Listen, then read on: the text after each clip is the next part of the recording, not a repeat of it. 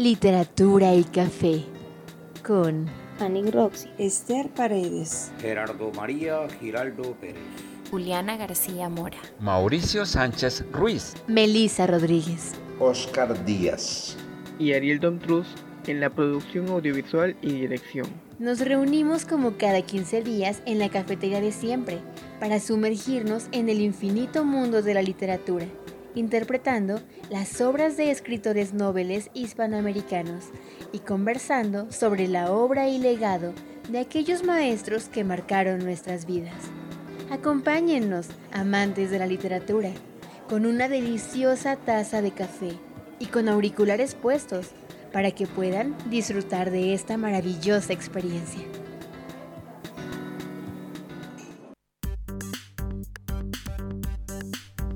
Hola amantes de la literatura.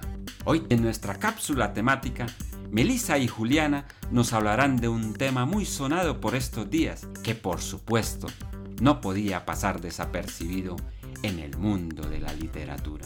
Tendremos una sorpresa musical con Daniel Yamamoto desde México, al estilo de rock clásico, y tendremos la participación de la escritora española Magdalena Barreto.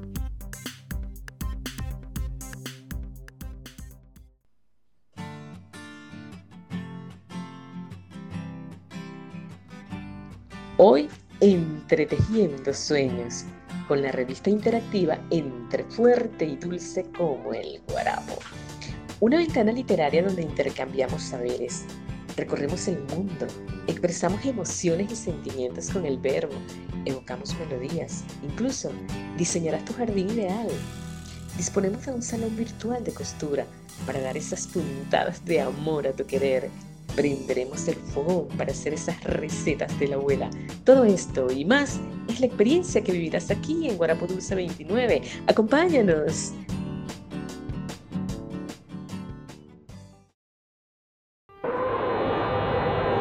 Nos están reportando que en la torre central están lanzando rayos láser. Son unas máquinas enormes. Están invadiendo la ciudad y son ovnis. ¿Qué? No, no es posible.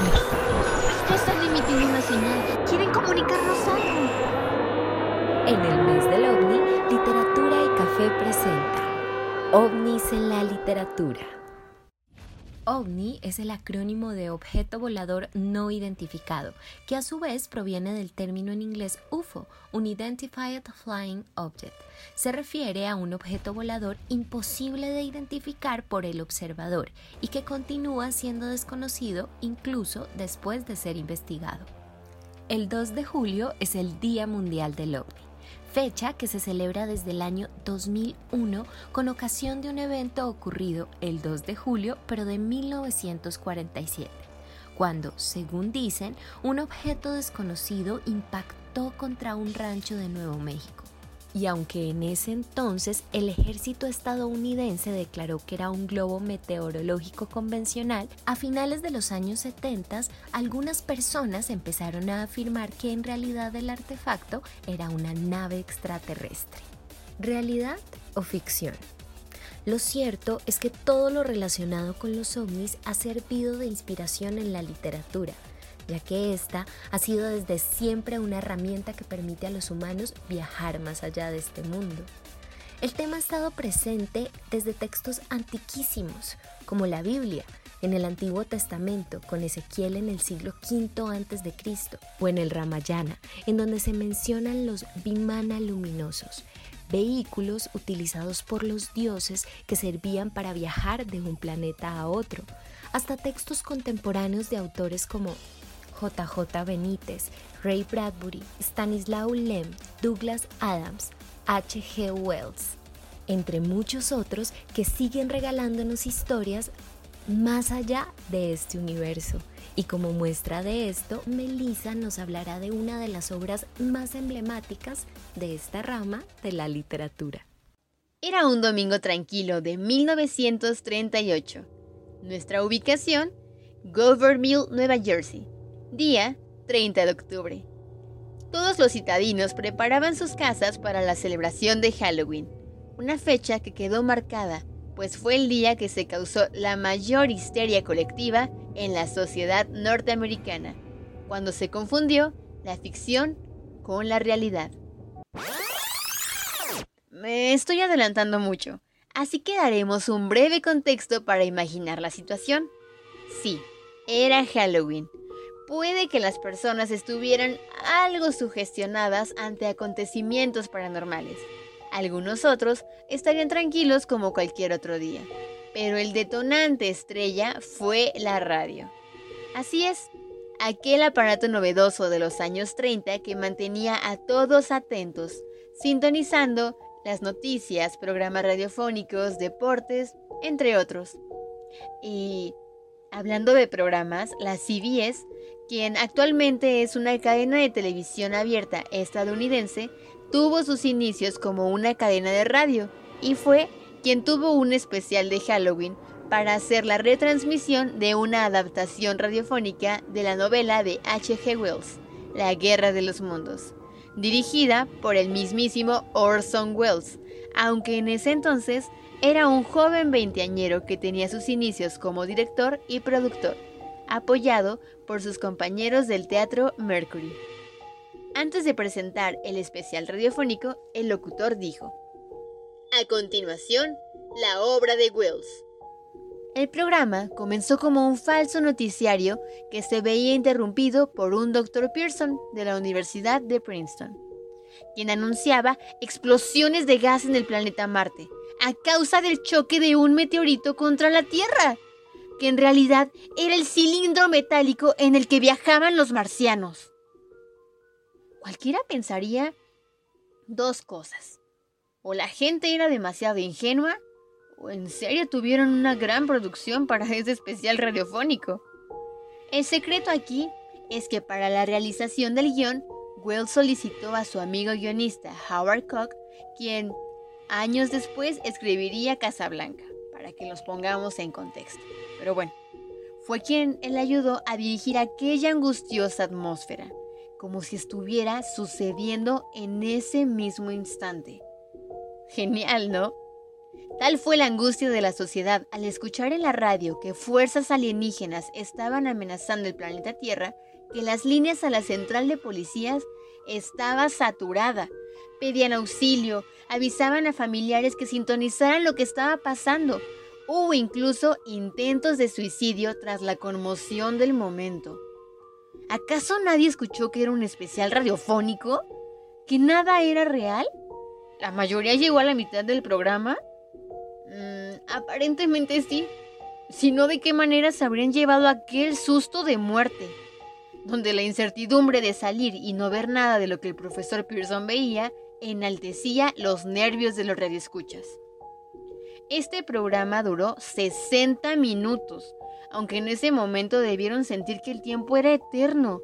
Y no solo ellos, sino que gracias a esto, Orwell tuvo un despegue en su carrera a Hollywood, aunque posteriormente fue en picada debido a diferencia de ideas con los magnates. Lo bueno es que tuvieron empatía, y él y sus compañeros del Teatro Mercury lamentaron poco después que su fantasía hubiese provocado algo de aprensión. ¿Nos quedó una lección? Claro, que no estamos solos. Y quizá alguien nos observa. Pero también a no dejarnos llevar y pensar frío antes de alarmarnos, ¿no creen? Pero bueno, para amenizar el momento y este capítulo tan especial, Esther nos tiene una nueva pieza para la cápsula musical. Adelante.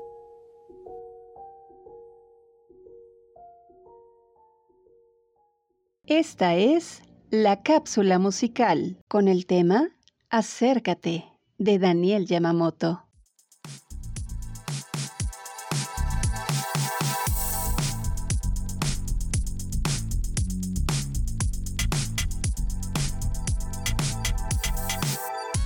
Desde la Ciudad de México llega Daniel Yamamoto, quien podría decirse que su enfoque profesional fue producto de la casualidad, pero en realidad no estaríamos siendo justos, ya que desde muy temprana edad, nuestro músico invitado del día de hoy mostró su talento interpretativo con una guitarra, tocando las canciones de los ídolos que sonaban en ese momento.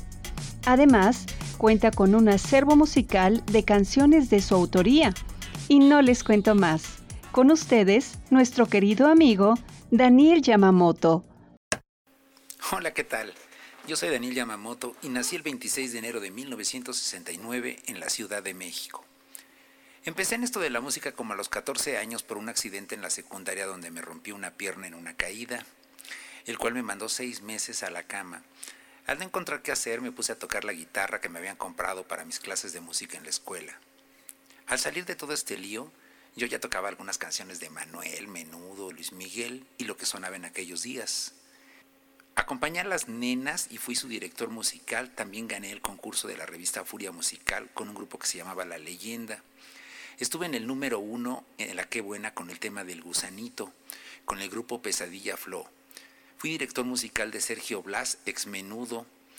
También acompañé a Eduardo Antonio, cantante cubano, bajo la dirección del maestro Irving Lara. Paralelo a esto, he desarrollado un complejo de compositor y tengo como 80 canciones más o menos. Y pues espero que sean de su agrado. Así que les mando un caluroso abrazo.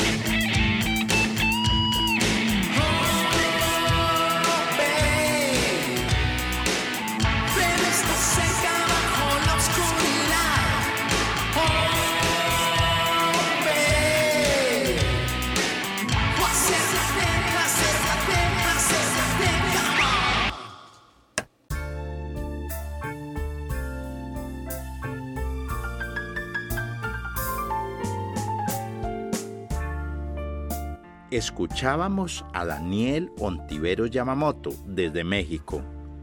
Ahora quiero darle la bienvenida a Magdalena Barreto González. Nació en Santa Cruz de Tenerife, Canarias, España, en el verano de 1977. Se graduó en administración a pesar de haber iniciado carrera de letras, la que se quedó en el intento. No se declara escritora, Solo dice que es una chica sencilla a quien le gusta escribir. Hace radio y en programas y magazines culturales ha hecho locución y producción. Ante una situación difícil que le presentó la vida, interiorizó que necesitaba escribir como terapia porque haciéndolo se sentía más libre y aliviada. Así fue que empezó a tejer letras, a hilvanar palabras, a coser frases y a remendar heridas a través de la escritura, dando nacimiento a su blog Mi vida en retales. Desde hace unos años forma parte de la Asociación de Escritores de Canarias y colabora en varias de sus publicaciones. Tiene una sección propia en un periódico digital y participa a nivel narrativo en varios proyectos dentro y fuera de España. Escribe como sabe, sin muchos artificios y sin un estilo literario definido con precisión, pero lo hace bien. Lo mismo escribe un cuento, un relato, un poema o un artículo de opinión, aunque se inclina más hacia la narrativa y la prosa poética. Ella es Magdalena Barreto González. Muy buenas amantes de la literatura, les saluda con mucho gusto Ariel Domtruz. En esta oportunidad me encuentro entrevistando a Magdalena Barreto González. Ella es de Tenerife, Islas Canarias, España, y nos tiene mucho que contar, ya que ella ha locucionado en podcast, en radio, y también tiene un blog titulado mi vida en retales.blogspot.com en la cual nos comparte vivencias, eh, parte de su obra y su prosa poética. Y bueno, sin más detalles, empezamos ahora con la entrevista en la cual espero que sea de su agrado. Un saludo, Magdalena, ¿cómo estás? Qué gusto tenerte aquí en Literatura y Café. Un saludo, Ariel, el gusto es mío de compartir este rato contigo, con el equipo de Literatura y Café y con toda esa gente que va a poder eh, escucharnos y espero disfrutar de esta entrevista. Por supuesto. Primero que nada, cuéntanos a todo el público de Literatura y Café, los que nos escuchan, quién es Magdalena Barreto. Pues Magdalena Barreto es una mujer que nació hace ya eh, cuatro décadas en un rinconcito del Atlántico, como bien decías en la introducción, en las Islas Canarias, concretamente en Santa Cruz de Tenerife, que siempre estuvo muy vinculada al, al mundo de la cultura, a la que siempre le fascinó conocer otros mundos a través de la literatura y que por muchas cosas de la vida siempre ha gustado de, escribir y de plasmar sus pensamientos, sus emociones, sus opiniones a través de, la escritura. Esa es, a grandes rasgos, Magdalena Barreto. Vaya, interesante, maravilla. Y cuéntame, ¿cómo así iniciaste tu o descubriste tu vocación por la literatura, la escritura y la locución? Cuéntame, ¿cómo así descubriste, cómo fuiste eh, trabajándolo? Pues como bien comentaba, mi pasión por la, por la lectura comenzó desde muy pequeñita. Recuerdo que era asidua de la biblioteca de mi barrio. Eh, esas bibliotecas que lamentablemente hoy ya, ya no existen, por eso que el libro en papel pues se ha ido sustituyendo por otros sistemas. Y bueno, descubrí que en un lugar tan pequeño en el que me había tocado nacer y crecer, en un pueblo, la manera más fácil de viajar, de conocer, de descubrir, de evadirte, era a través de, la lectura. Esa pasión me ha acompañado siempre, y, igual que la, escritura. Desde muy pequeña era la típica niña que, que conservaba y que mantenía su diario personal con esos primeros amores, con esas primeras sensaciones que, que, plasmabas y casi que clandestinamente guardabas en un cajón para que nadie descubriera lo que, lo que pasaba por esa cabecita de una niña, ¿no? Y por ese corazoncito que comenzaba a despertar al mundo. Eh, aún conservo esos, esos diarios de mi, de mi adolescencia y es curioso ver cómo, cómo uno va evolucionando cómo a través de esas páginas siempre recuerdas quién fuiste, eh, de dónde vienes, qué sentías. Y bueno, y también pues cómo evoluciona a, nivel gramatical, a nivel caligráfico, en fin.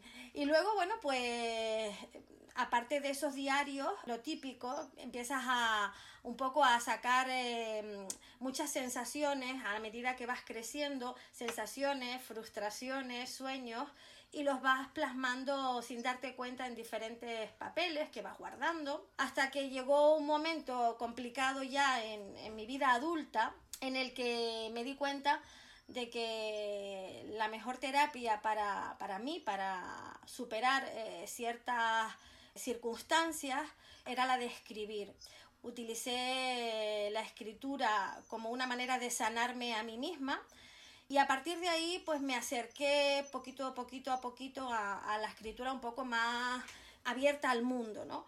más directa a mostrar quién soy, cómo soy, eh, cómo escribo y lo que siento cuando lo hago. Así comencé a escribir y así nació, como bien decías tú en la introducción, mi blog, Mi vida en retales.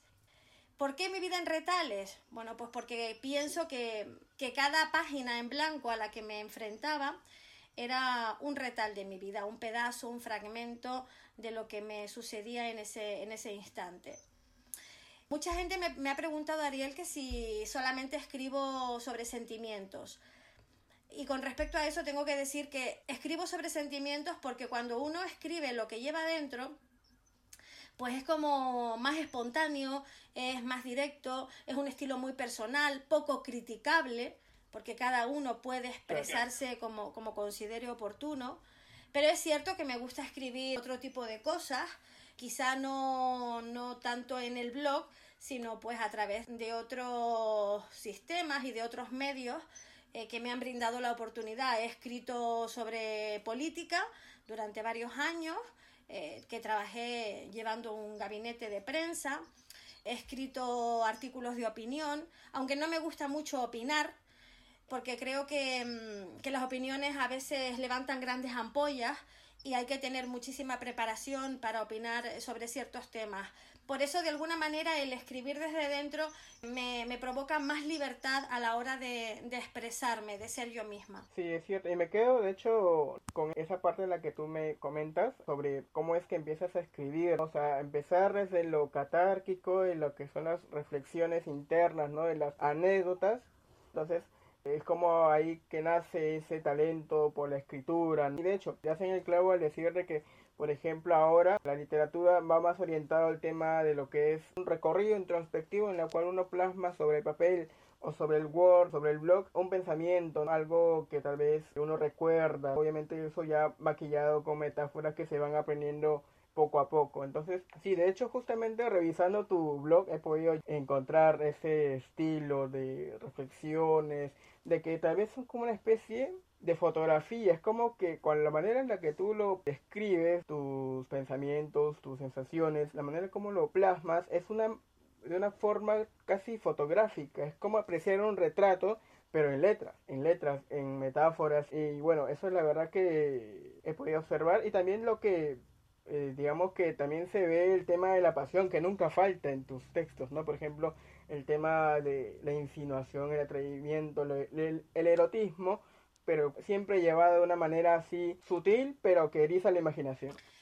Lo que sí es cierto, que, como bien comentas, es que cuando alguien escribe sobre sus propias vivencias, eh, lógicamente las revive y efectivamente plasma, plasma los detalles porque los ha vivido, no se los ha contado una tercera persona. Entonces es muy sencillo hacer una, una descripción de un momento exacto que hemos vivido. Es verdad que soy una mujer bastante apasionada, bastante intensa, que hablo más del desamor que del amor, porque por paradojas de la vida me inspira mucho más el desamor. Yo creo que a mucha gente le, le sucede lo mismo. Normalmente cuando mm, pasamos un proceso sentimental delicado, complicado, como puede ser una ruptura, nuestra mente tiende a recordar solamente las cosas bonitas, los buenos momentos que vivimos en, en, aquel, en aquel instante, aunque quizás estamos hablando de una relación tormentosa o de una relación abocada al fracaso. Pero por ese mecanismo de autodefensa que, que, tenemos, luego recordamos lo bueno y ahí nos llega pues ese proceso de desolación, de no aceptar que aquello terminó, aunque con el tiempo nos demos cuenta de que era lo mejor que nos podía suceder. Y bueno, como a mucha gente, pues el desamor es lo que más ha, ha inspirado las páginas de, de, mi blog y el desamor es el protagonista de muchísimos de esos retales pero también podemos encontrar en el blog pues poesías con un tono erótico, podemos encontrar eh, poemas pues un poco eh, que insinúan ciertos momentos, ciertos acontecimientos íntimos y profundos. Si es verdad que no es un blog autobiográfico al 100%, porque hay muchas cosas que son eh, forman parte de mi vida, pero también me he nutrido mucho de lo que sucede a mi alrededor. Me nutro de las experiencias de la gente que, que me rodea, me nutro de, de, historias que escucho en la radio. Yo soy muy de escuchar radio, de escuchar podcast. Y es algo que además he retomado en los últimos tiempos y que me ha encantado retomar porque mm, eh, las nuevas tecnologías, en este caso por ejemplo el móvil y las nuevas aplicaciones, me han hecho perder un poco de, de vista la, lo que es la radio, ¿no? Y, y, en los últimos meses he podido recuperar esa pasión por escuchar. Y yo creo que para poder comunicar, para poder transmitir, es muy importante también eh, poder escuchar y poder llevar a tu terreno experiencias de otras personas y de alguna manera que te sirvan de inspiración también para sacar otras historias. Sí, me gusta mucho lo que dices de poder exteriorizar ese dolor, ese desengaño, tal vez que uno vive una experiencia, lo de una ruptura. Yo creo que tal vez eso podría ayudar mucho como una terapia, ¿no? De hecho, justamente lo mencionabas, digamos, es una parte del arte, que es la terapia, la cual uno puede plasmar o convertir en algo bello tal vez los retazos de cada uno, ¿no? Los, digamos que las ruinas de lo que quedan de, de algo que hubo, que floreció y que pues ya no da más y convertirlo en algo tan bello como lo es la poesía, la prosa poética, eh, lo que es la literatura y los cuentos, ¿no? Entonces es bastante de verdad encomiable, ¿no? Cómo es que aplicas todo eso en la manera de escribir. Y sí, de hecho justamente encontraba yo en tu blog algunas entradas, algunos artículos sobre, por ejemplo, lo que es el beso, ¿no? Y lo, lo plasmas también de un modo, como una especie de opinión, porque no solamente lo mencionas de una perspectiva tuya, sino que, por ejemplo, defines según la RAE, lo defines también los tipos y obviamente eso da a entender que hay una investigación, entonces claro, también es lo que es importante, claro, para poder escribir sobre cierto tema, lo que es la investigación, aunque claro, eh, por ejemplo en mi caso también me sucede que a veces es un poco como que un poco chocante cuando a veces uno hace una opinión, alguien que está tal vez acostumbrado a imaginar o puede plasmar lo interno, es un poco difícil poder, digamos, que centrarnos en la realidad porque los artículos de opinión, por ejemplo, sí, sí demandan de mayor investigación, de estar más apegado a la realidad sin poder dar rienda suelta, ¿no? A los impulsos de la imaginación. Claro, por eso comentábamos que cada, estilo literario y cada cosa que uno crea eh, lleva un proceso diferente. Cuando se habla de una experiencia personal, evidentemente cada uno la va a contar como la ha vivido y ahí no, no hay discusión posible. Eh, si hablamos de un tema que todos podemos manejar y del que todos podemos opinar, pues lo correcto desde mi punto de vista es hacer también un pequeño proceso de investigación, de indagación, sobre todo pues para intentar utilizar términos correctos, términos adecuados, lo cual no significa que lo que nosotros eh, creamos tenga que ser del agrado de todo el mundo, pero sí que por lo menos a la hora de, manifestarnos sepamos y tengamos conocimiento del tema sobre el que hablamos. O, por ejemplo, cuando opinamos, opinamos sobre un libro o u opinamos sobre una película, por ejemplo, que está más eh, que es un tema más cercano. Ahí las opiniones son libres, pero todos para poder opinar habremos de tener claro haber leído el libro y haber visto la película. Por eso, dependiendo de lo que cada uno escriba, en el terreno literario, pues el procedimiento es uno u otro. Lo que no podemos hacer es hacer una crítica de una película que no hemos visto, hacer un resumen de un libro que no hemos leído y contar una experiencia que no hemos vivido. claro, exactamente. Es algo que de lo cual se suele pecar en redes, ¿no? A veces se ve que la gente a veces comenta de algo y, lanza piedras contra algo, pero en realidad nunca lo ha visto, o sea, nunca lo ha visto, nunca lo ha experimentado, y es como que va, ¿de qué va a hablar? Y es preciso citar ahorita a, a este intelectual peruano que ya pasó mejor vida, Marco Aurelio de Negri, quien decía, quien no ha investigado no tiene derecho a opinar.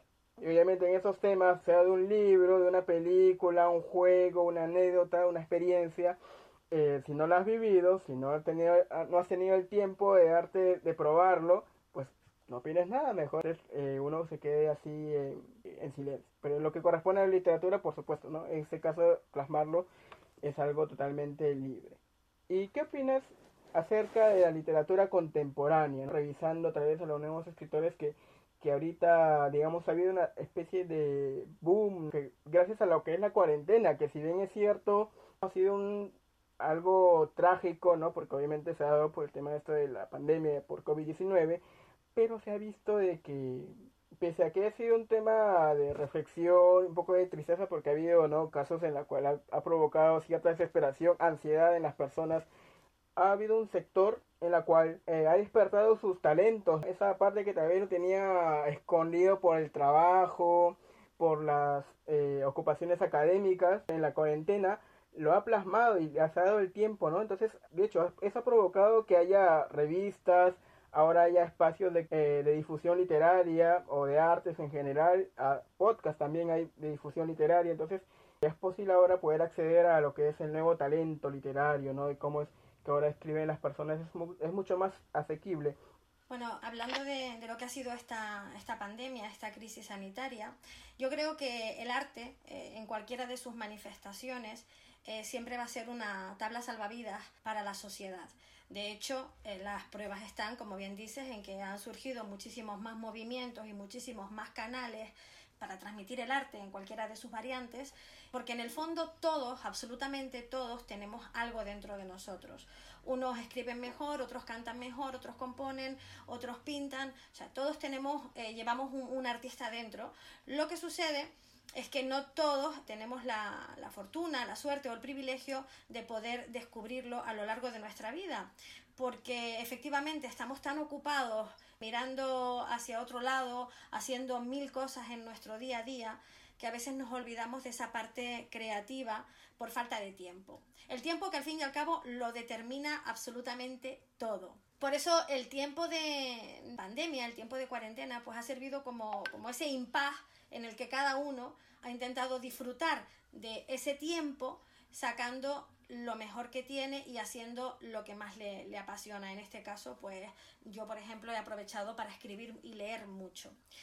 En cuanto a la literatura contemporánea, de la que me preguntas también, yo creo que estamos en un momento en el que la tecnología ha revolucionado absolutamente eh, la literatura. Al margen de que la literatura contemporánea nos ha ofrecido la posibilidad de, voy a decir inventar, pero no es la palabra adecuada, muchísimos otros géneros literarios, porque, bueno, pues hemos perdido esos formalismos, hemos perdido ese lenguaje rimbombante de las épocas anteriores a, a la Segunda Guerra Mundial justo después, más o menos hablamos de que a partir de 1940 es lo que se considera como, literatura contemporánea. Y al alejarnos de, ese estilo tan barroco, tan renacentista, pues yo creo que la literatura ha abierto un amplio abanico de posibilidades a, a, nuevas generaciones y además es una literatura bastante más social, bastante más reivindicativa, es una literatura más cercana, que aborda temas cotidianos, política, eh, desigualdad de género, eh, bueno, pues por ejemplo, temas, mm, no sé, de discriminación en cualquier ámbito, ética, moral, eh, terrorismo, guerra, es una literatura como más, más actual, ¿no? Y además que nos permite jugar muchísimo con, con estilos literarios, que nos permite innovar gracias a, pues, a artistas, a, autores importantes, como por ejemplo Isabel Allende o Camilo José Cela o yo qué sé, Gabriel García Márquez, esos clásicos contemporáneos que, que por siempre estarán de moda, ¿no? Y que abrieron un poco un nuevo camino literario hasta, hasta lo que conocemos, hasta, hasta llegar al momento de hoy. Por supuesto. Y de hecho, claro, justamente a partir de la Segunda Guerra Mundial es que se produce estos movimientos de vanguardia, ¿no? En las artes generales, por ejemplo, el surrealismo, por ejemplo, lo que es el arte abstracto, la abstracción de lo figurativo. Ya no hay, ya no vemos mucho, ¿no? Eso, la figura, los cuerpos desnudos, no vemos recorridos, pinceladas libres, pero vemos que es una especie de protesta. Es que el arte, como mencionas, desde la Segunda Guerra Mundial ha sido ya orientado a la rebeldía, ¿no? Eh, a, lo ideal. Aunque si bien es cierto, desde siempre ha sido un instrumento de protesta, digamos que ha sido el punto de quiebre o de mayor rebeldía desde la Segunda Guerra Mundial y hasta ahora. Por ejemplo, ahora vemos que hay literatura orientada, por ejemplo, a protestas sociales, que hablan sobre, no sé, persecuciones, golpes de Estado, ¿no? Entonces vemos de que hay ese compromiso social, ese compromiso social tanto en lo que corresponde a cuentos, ¿no? Y otros tipos de arte, como en cine incluso, eh, la pintura, la música. Y es maravilloso, es maravilloso el poder utilizar esas herramientas, las herramientas artísticas, las que cada uno domine o maneje, para intentar decir algo para intentar hacernos eco de algo, bien eh, de un tema social, bien de un tema político o bien simplemente mm, para tratar de despertar la imaginación de la gente que nos lee, que, no, que observa nuestro cuadro o que escucha nuestra partitura. Por supuesto. Y justamente algo que se me ocurre es que, no, y me gustaría saber tu opinión, por supuesto, es, ¿tú crees de que en lo que corresponde a la difusión de estas artes, ¿no? Vamos a centrarnos ahora en la literatura, por supuesto. Eh, lo que corresponde a la difusión literaria, ¿no? Vemos ahora recitales, presentaciones de libros. Bueno, ahora que es por tema de pandemia se dan más que nada por Zoom, ¿no? Por Zoom, por Google Meet, por estas plataformas de, de videollamadas. Pero, ¿tú crees que estos formatos están yendo a la par de esta evolución literaria? O sea, viendo ahora cómo es que se da, ¿tú crees que está bien aplicar ahora esas mismas metodologías de difusión que se hacían, digamos, antaño, ¿no? En la cual uno, pues, iba a esas bien de una manera formal. ¿Tú crees que corresponde ahora o crees que debería evolucionar, adecuarnos ahora a los nuevos tiempos? A ver, está claro que, que la vida es una continua evolución que nada es estático, que todo tiene movimiento, que todo va cambiando y que evidentemente no nos queda de otra que adaptarnos a, los tiempos.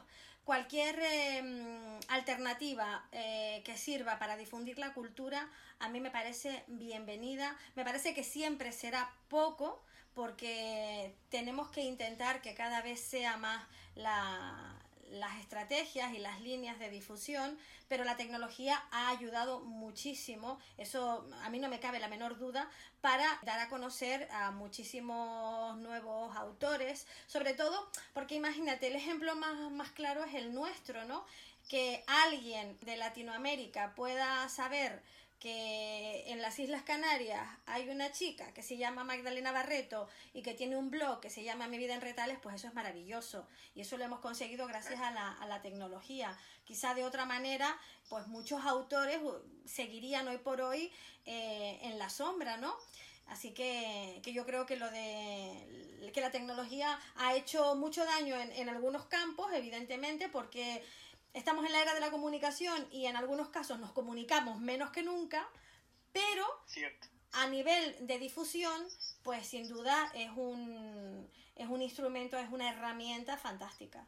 Por supuesto, de hecho, ahora el tema de la globalización difundida o promovida por los avances tecnológicos, la Internet ha generado toda esta situación en la cual, por ejemplo, mencionas tú, ¿no? O sea, de, no ser por la tecnología, los avances, no hubiera sido posible que yo te esté entrevistando en ese momento y que conociéramos así a sin olvidarnos, de otras partes.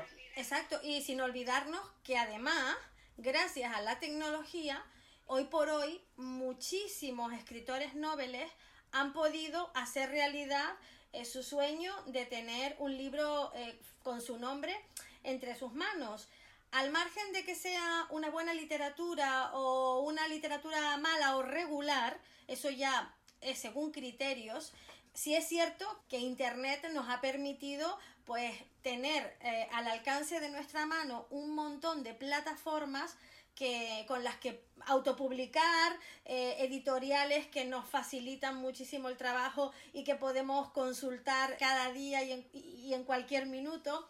Entonces, claro, por eso también es verdad que yo no salgo de mi asombro cuando a veces digo, madre mía, pero si es que mi vecino publicó un libro.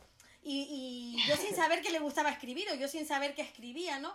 Porque hoy en día absolutamente todo el mundo puede publicar. Luego ya, pues la cuestión de si de cuántas ediciones estamos hablando. ya eso ya eso ya es otra cuestión distinta, ¿no?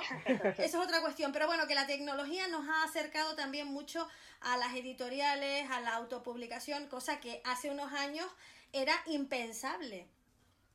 Así es. Sí, de hecho, antes era mucho más difícil. Por ejemplo, uno tenía que tocar las puertas de las editoriales, llevar el modelo de tu obra y esperar los resultados, a ver si te respondían en la carta de que, de que si en verdad era, si estaba bien o ahora, o si faltaba cosas que corregir, ¿no? Si te la aprobaban o te la rechazaban. Ahora, pues, ahora tenemos revistas, las cuales también obviamente algunos cuentan con una especie de jurado, una especie de correctores que verifican si es que la obra es apta y la obra tiene algunas cosas que corregir también. Y justamente lo que mencionabas, de que tiene que ir todo a la par, o sea, a la par, o sea, todo es un cambio permanente, ¿no? Nada se queda de manera estática, ya ahora mucho más, eh, cambiamos a cada instante, un mes estamos haciendo A, una actividad A, pero el mes siguiente ya estamos haciendo una actividad B. Entonces es cuestión de adaptarse y que estas plataformas de difusión o de promoción o estos eventos de literatura puedan adquirir, eh, tal vez salir un poco de, su zona de confort, porque a veces uno menciona estos temas literarios como algo pues sacramental o algo que formal en la cual no puede como que salir de su carácter serio, pero yo pienso que para poder llegar al público, ¿no? Que está más orientado a lo que es el entretenimiento, ¿no? Ahora un público, público más que nada está orientado a eso, a entretenerse. Entonces es digamos que vital adaptarse a ellos, tratar de poder así conquistarlos y digamos que ofrecerle las bondades lo que es la literatura a través de la lectura o a través de los audiolibros que también por ahora pululan ¿no? en, en las redes sociales o en YouTube o en Spotify. Exactamente.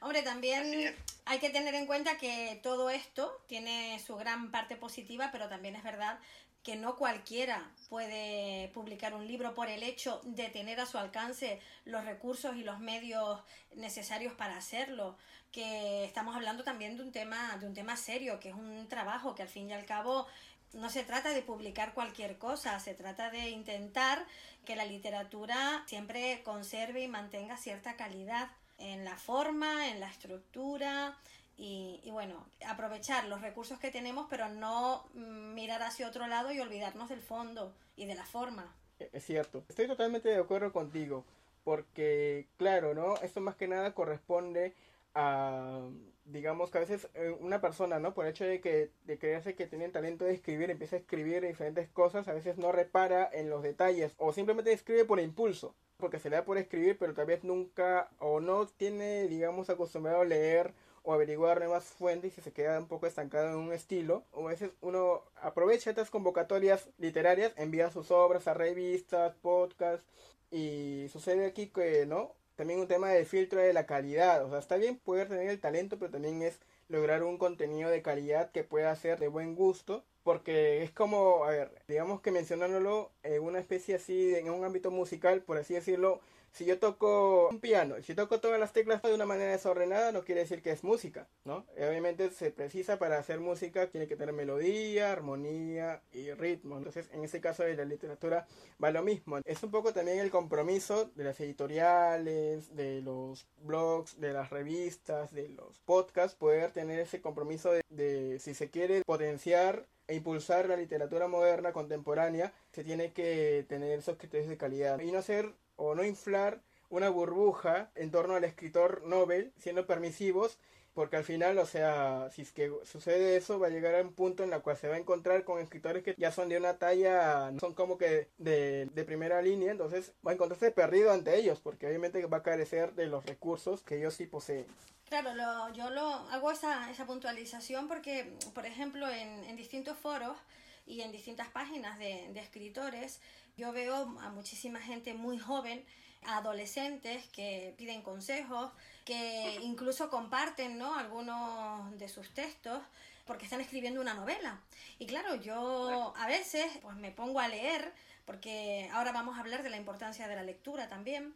Yo me pongo a leerlos y no salgo de mi asombro cuando leo muchísimas ideas que están completamente descoordinadas, pero sobre todo leo que no hay una estructura, que no se respeta la gramática, que los signos de puntuación brillan por su ausencia. Entonces, claro, no podemos pensar tampoco que hoy que venga, que porque tengo todas las herramientas, yo mañana voy a publicar un libro y ya está. No, no podemos tender tender a una literatura de poca calidad, no.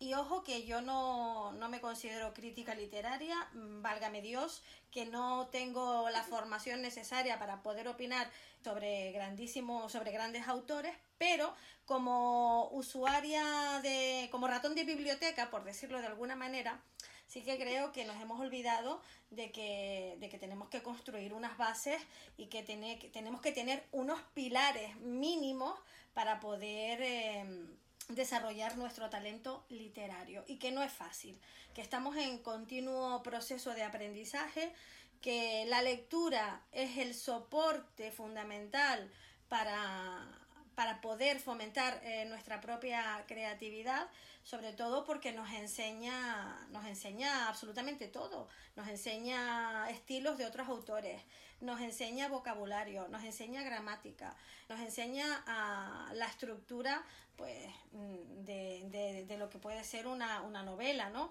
Que luego todo es un poco subjetivo y que cada uno lógicamente pone su sello, que es lo que lo hace diferente de otro autor, por supuesto, pero que tenemos que empezar por las bases.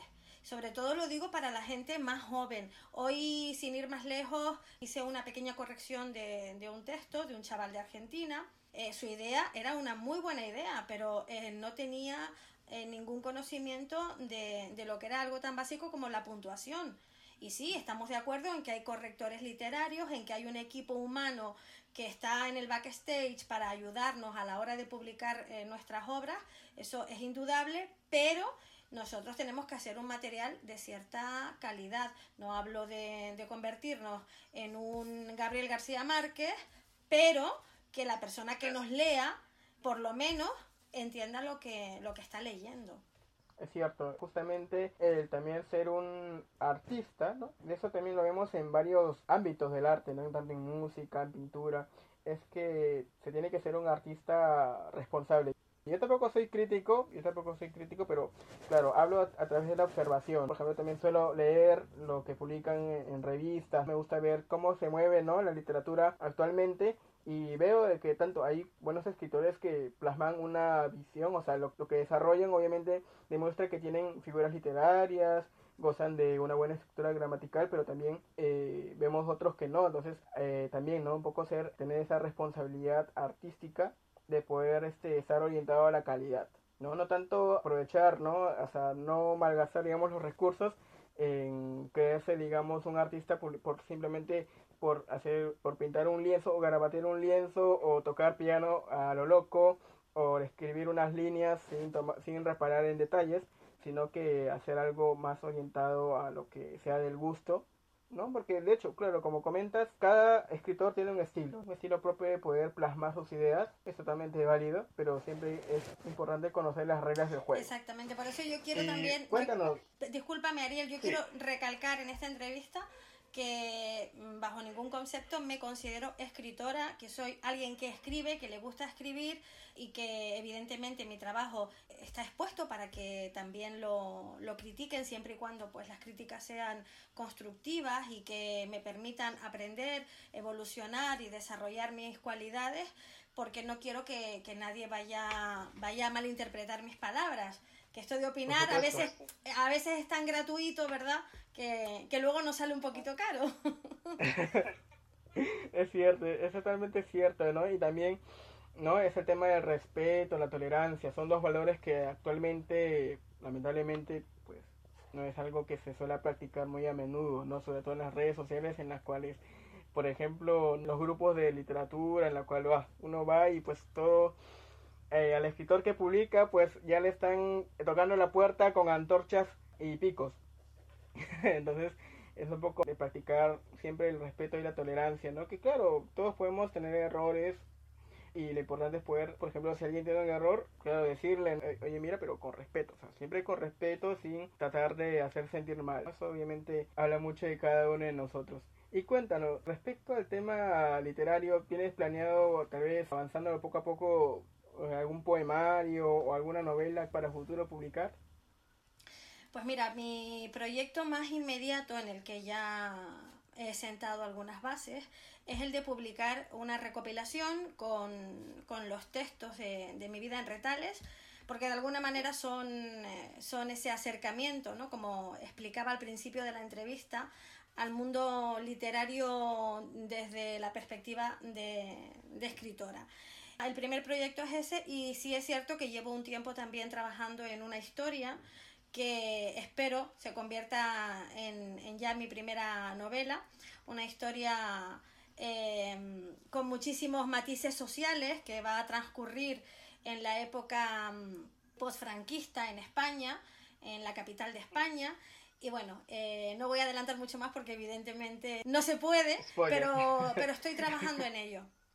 Perfecto, excelente, ¿verdad? Y sería bueno, bueno, a mí me gustaría tener ahí una copia de tu libro, ¿no? Un libro, esa novela que vayas a publicar, o el poemario, tener acá una, una copia aquí firmada por ti, ¿no? Sería de mucho gusto. A mí me gustaría bastante tener algo, algo tuyo en mi biblioteca. Sería un, un placer enorme y, descuida que si esto se convierte en una realidad, espero que sí, eh, yo te haré llegar eh, un ejemplar firmado, de puño y letra, sin problema. Muchas gracias, verdad, sería mucho placer. Y bueno, llegamos a la parte final. De verdad me ha encantado poder compartir toda esta conversación contigo. Ha sido bastante ameno poder aprender tus opiniones respecto a esos temas, tanto de actualidad, lo que corresponde a la literatura. Ha sido todo un placer, de verdad, poder estar contigo en este momento. Sé que también será de mucho grado para los amantes de la literatura. Muchas gracias, Magdalena, por estar presente y bueno, Gracias a, ti, Ariel, gracias a todo el equipo de Literatura y Café, gracias a las personas que, tomen parte de su tiempo en, escucharnos. Gracias de antemano a quienes decidan eh, intentar indagar un poquito más en mi persona y en, ese, y en esos retales que forman mi vida. Y, espero que, que, podamos conversar muy pronto y que sigan adelante con este proyecto que me parece tan tan bonito para seguir fomentando y dando a conocer la literatura desde distintos rincones del mundo. Así es amigos, pueden visitar aquí el espacio de Magdalena en su blog mividaenretales.blogspot.com. Justamente aquí en este capítulo de Literatura y Café van a poder encontrar tres interpretaciones de su obra. Una de ellas, de hecho por ella misma, vamos a poder deleitarnos con su voz. Y bueno, muchas gracias, te mando un abrazo desde aquí, desde este rinconcito del Pacífico, desde Chorrillos, Lima, Perú. Te mando un abrazo de parte de todo el equipo de Literatura y Café. Muchas gracias, un saludo. Si te has de marchar, tómate un tiempo para hacer inventario de lo que debes llevarte. Nada de lo que dejes volverá a ser tuyo. No te consentiré entrar de nuevo en mi vida, aunque tenga que cambiar todas las cerraduras que conducen a mí. Si te has de marchar, calcula el espacio disponible en tu equipaje para que guardes cada una de las mentiras que inventabas los te quiero que fingías, las fotos de nuestros viajes y las cartas que te escribí. Si te has de marchar, tómate tu tiempo para que no te olvides de nada, porque nada será suficientemente importante para dejarte volver. Puedes embalar cada una de las miradas que nos dimos y los besos que no te daré las promesas que me hiciste y todas las noches que despiertos nos pilló el amanecer. Te ruego que te lleves las guías de los viajes que planeábamos realizar. Y si no te importa, llévate también tu taza para el café, el reloj de tu mesa de noche y la manta del sofá, bajo la que inventamos mil formas de querer. Deja hueco para las risas perdidas y las notas que escondía para sorprenderte al amanecer. Llévate mi vestido negro, aquel que me regalaste un día y que según tú me sentaba tan bien. Solo lo usé para ti y no me lo he de volver a poner. Antes de partir echa la vista atrás y atesora los momentos compartidos por si alguna vez, en la soledad de tus noches, los necesites revivir. Quizá con el tiempo comprendas que nunca he sido perfecta, solo he sido una mujer. Llévate el calor de mi cuerpo, unas cuantas caricias furtivas y el aroma de mi piel. Puede que cuando menos lo esperes, tu conciencia arrepentida te pida a gritos una oportunidad de volver. Guarda todo cuanto te puedas llevar. Nada de lo que dejes olvidado tendrá el valor suficiente para dejarte regresar. Si te has de marchar, no te quedes en el quicio de la puerta. Prepara tu equipaje y no mires atrás.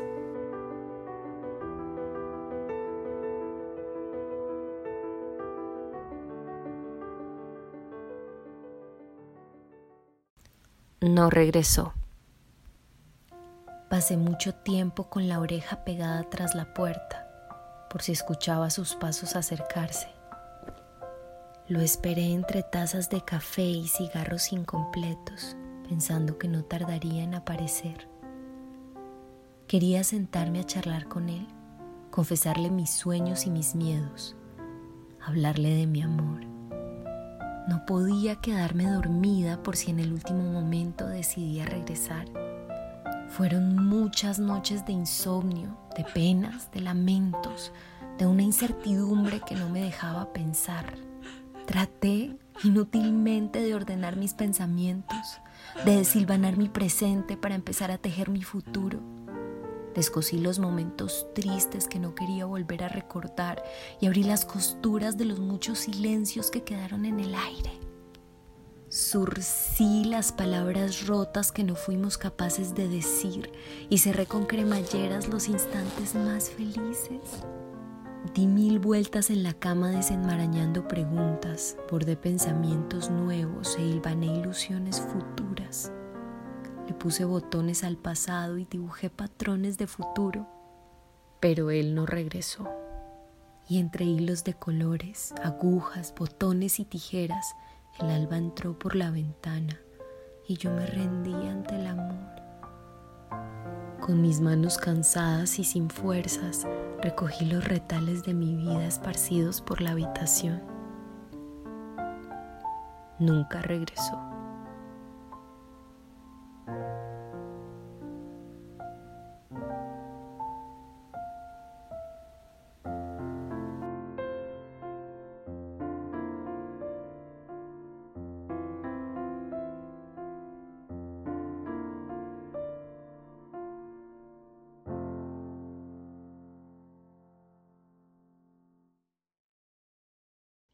No quiero ser tu mitad.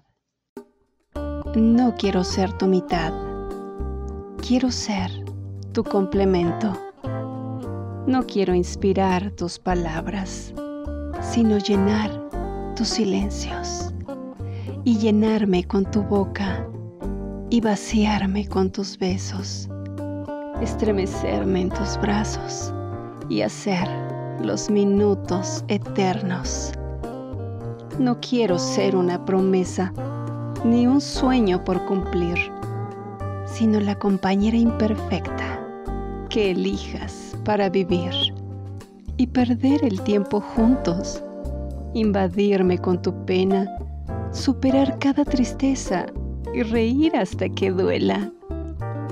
No quiero ser el vestido que desgarres por la noche, sino la piel que te acompañe sin hacer ningún reproche y amarnos bajo una luna inventada y ver estrellas fugaces, servirte como almohada y que el sueño no se acabe.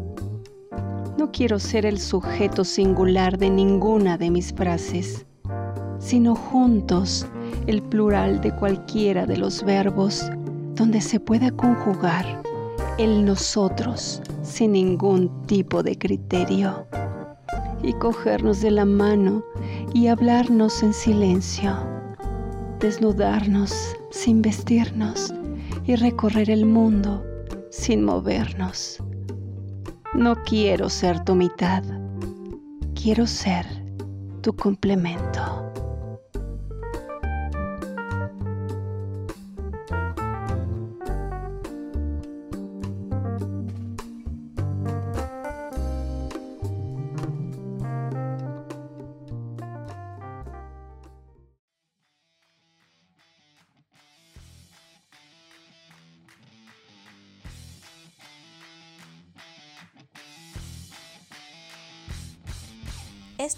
Todo por el capítulo de hoy. Nos despedimos, no sin antes recordarles que esta semana empieza la recta final de nuestra Copa América Literaria, del cual los autores finalistas son Claudia Lars, Julio Ramón Ribeiro y Gabriel García Márquez. No se olviden de seguirnos en Instagram como Literatura y Café para poder votar a través de nuestras historias por tu autor favorito. Les recordamos que estamos en YouTube y Facebook como Radio Poesía. Síganos, suscríbase y déjanos tus comentarios. Muchas gracias por acompañarnos. Hasta la próxima. Esto fue Literatura y Café. Literatura y Café. Un espacio para los amantes de la literatura.